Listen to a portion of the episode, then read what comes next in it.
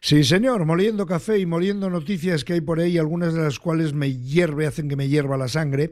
Estaba leyendo que Italia ahoga a los barcos de rescate humanitario. Los barcos de rescate le están plantando cara, pero las ONGs que salvan vidas en el Mediterráneo cada día denuncian la nueva política de Italia desde que la ultraderechista Meloni liderara el gobierno. Hay que impedir, dicen, que se hagan varios rescates en una misma misión, multar a los capitanes e incautar embarcaciones. Lo contaba Isa Eguiguren, de Salvamento Marítimo Humanitario de la Itamari. Isa Egunon, ¿cómo estás? Egunon, Egunon, muy bien, muy contenta de estar con vosotros. Y nosotros de que nos cuentes cosas interesantes también, aunque sean dolorosas, como en este caso, ¿no, Isa? Así es, sí, sí, muy, muy doloroso. Fíjate, eh, la misión de Itamari está, está poniendo ya fin, ¿no? Esta misión número nueve y bueno, la tripulación estaba contenta, ¿no? Porque ha habido dos rescates, han rescatado 71 vidas, ¿no? Ayer me contaban que cuando pones cara a las personas te cambia mucho el chip, ¿no? No son números y, y tenían una sensación, bueno, pues de, de, cierta satisfacción de poder haber hecho eso, pero con el naufragio que hubo hace justo una semana en, en la zona de Calabria, eh, se, han quedado muy mal, ¿no? La tripulación se ha quedado muy mal y pensando si hubieran estado en, en el mar, eh, ¿no? Pensaban, pues a lo mejor podríamos haber salvado a estas personas, pero como Italia solo te deja hacer un rescate y ir a puerto directamente, ellos estaban en puerto y no podían hacer nada. Es tremendo. Le escuché al ministro de Interior, Mateo Plantedosi, creo que se llama, sí. eh, y al de Defensa, Guido Crosetti y tal, diciendo que bueno que no había forma de, de, salvar eso, que oye, que no, que no se metan los hijos en las embarcaciones y no se quiere correr peligro. Es decir, de una falta de humanidad, Isa, que, que acojona, con perdón, ¿no? Sí, eh, ellos lo que han dicho es, por un lado, como, como bien dices, ¿no? Dicen, mira, ellos sabían que hacía mal tiempo, ¿por qué, ¿por qué salieron, no? Y bueno, y ahora dicen también que hay que enviarles mensajes desde Europa para decir el riesgo que hay. Ellos ya saben el riesgo que hay, lo que pasa es que de lo que escapan es tan fuerte, porque escapan prácticamente de la muerte, claro. sea por razón de hambruna, de guerras y demás, que van a seguir llegando. Luego hay un detalle que es que Frontex, que es la, Policía Marítima Europea, supo a las 10 de la noche que, eh, que esa embarcación estaba en riesgo y a las 5 de la noche, o sea, 10 de la noche se sabía, Frontex lo sabía, no activó ningún barco de rescate y a las 5 fue el naufragio. Entonces ahora está la duda y habría que pedir responsabilidades de por qué no se activó. Había mala mar, pero se, se atiende con mala mar también. Hay pescadores de, del pueblo que dicen que, que, ellos mismos podían haber salido con los barcos, están declarando. Hay uno en concreto que dice que, que no puede dormir desde hace noches, desde que vio el cuerpo de un niño ¿no? en, en, en la playa, y él dice que cree que podían haber sacado incluso los barcos de los pescadores para salvar a las personas. O sea que se trata clarísimamente, como ya habéis denunciado, de dejación de responsabilidades, ¿no? De, de, de, de una dejadez tremenda por, por parte de los responsables, ¿no? Sí, es un tema puramente político. Eh, los políticos deciden poner ciertas barreras, los políticos deciden eh, no rescatar cuando es una obligación de, de, los gobiernos.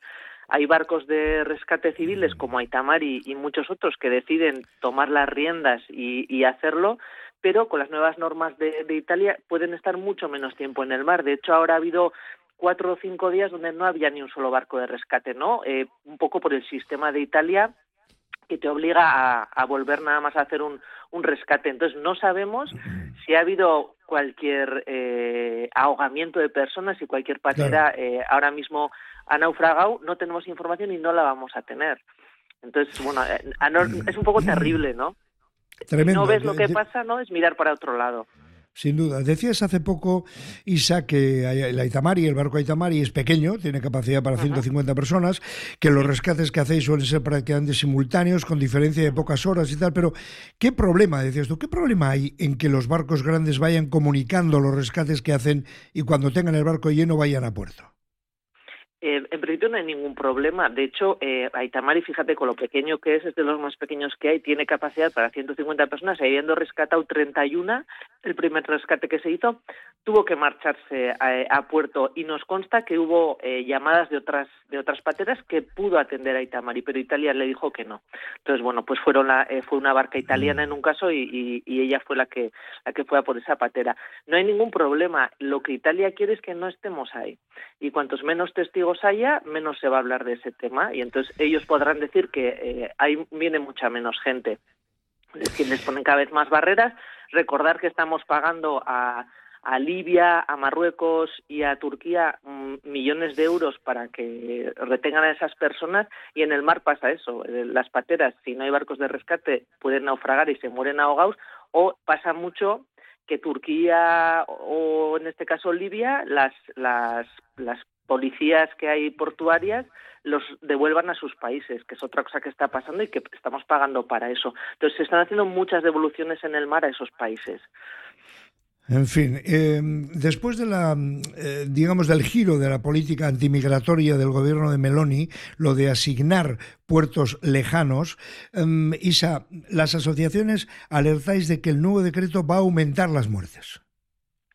Sí, va a aumentar las muertes porque estamos menos tiempo en el mar. En nuestro caso nos asignaron uno de los puertos, estaba a dos días, a otros barcos les han asignado a cuatro días y claro, esos días hay menos barcos, o sea, es como un Tetris. Nosotros en los barcos de rescate intentamos que siempre haya alguno, ¿no? Porque tenemos relación todos los barcos de rescate civiles y ahora nos está siendo mucho más difícil, sobre todo por esos recorridos que hay que hacer de dos, de cuatro, de cinco días eh, y, se quedan, eh, se quedan, hay días que se quedan las zonas de rescate sin barcos. Fíjate, hay obligación internacional por la ley marítima internacional de asignar el puerto más cercano, con lo cual se está incumpliendo una ley.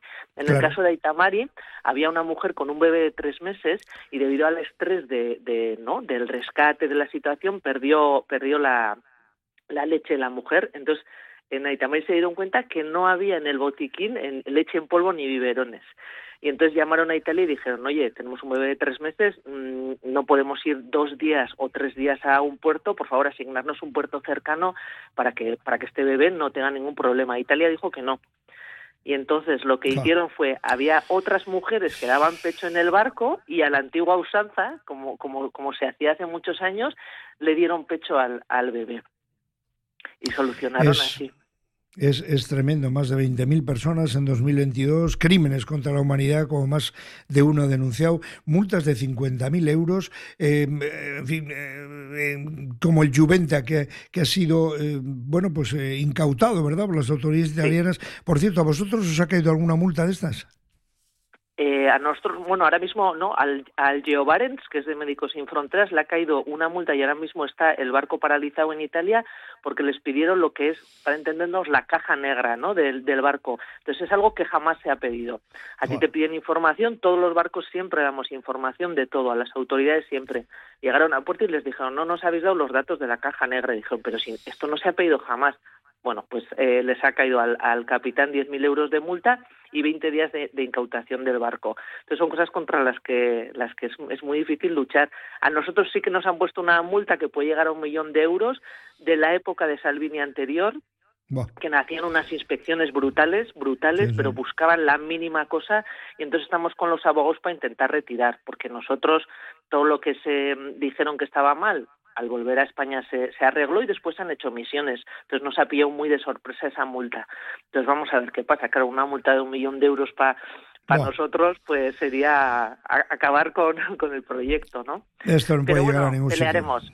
Mm. Sin dudas, a seguir peleando. Mateo Salvini, que sigue por ahí dando guerra desde el Ministerio de Transporte y, en fin, bueno, una absoluta locura. Italia ahogando a los barcos de rescate humanitario, como es el caso del salvamento marítimo humanitario del SMH Aita Mari.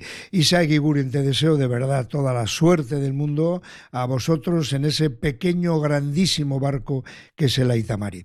Isa, es que ricasco y buen fin de semana. Igual, y muchas gracias por darnos voz, que es muy importante. vosotros, vosotros también sois parte de la tripulación.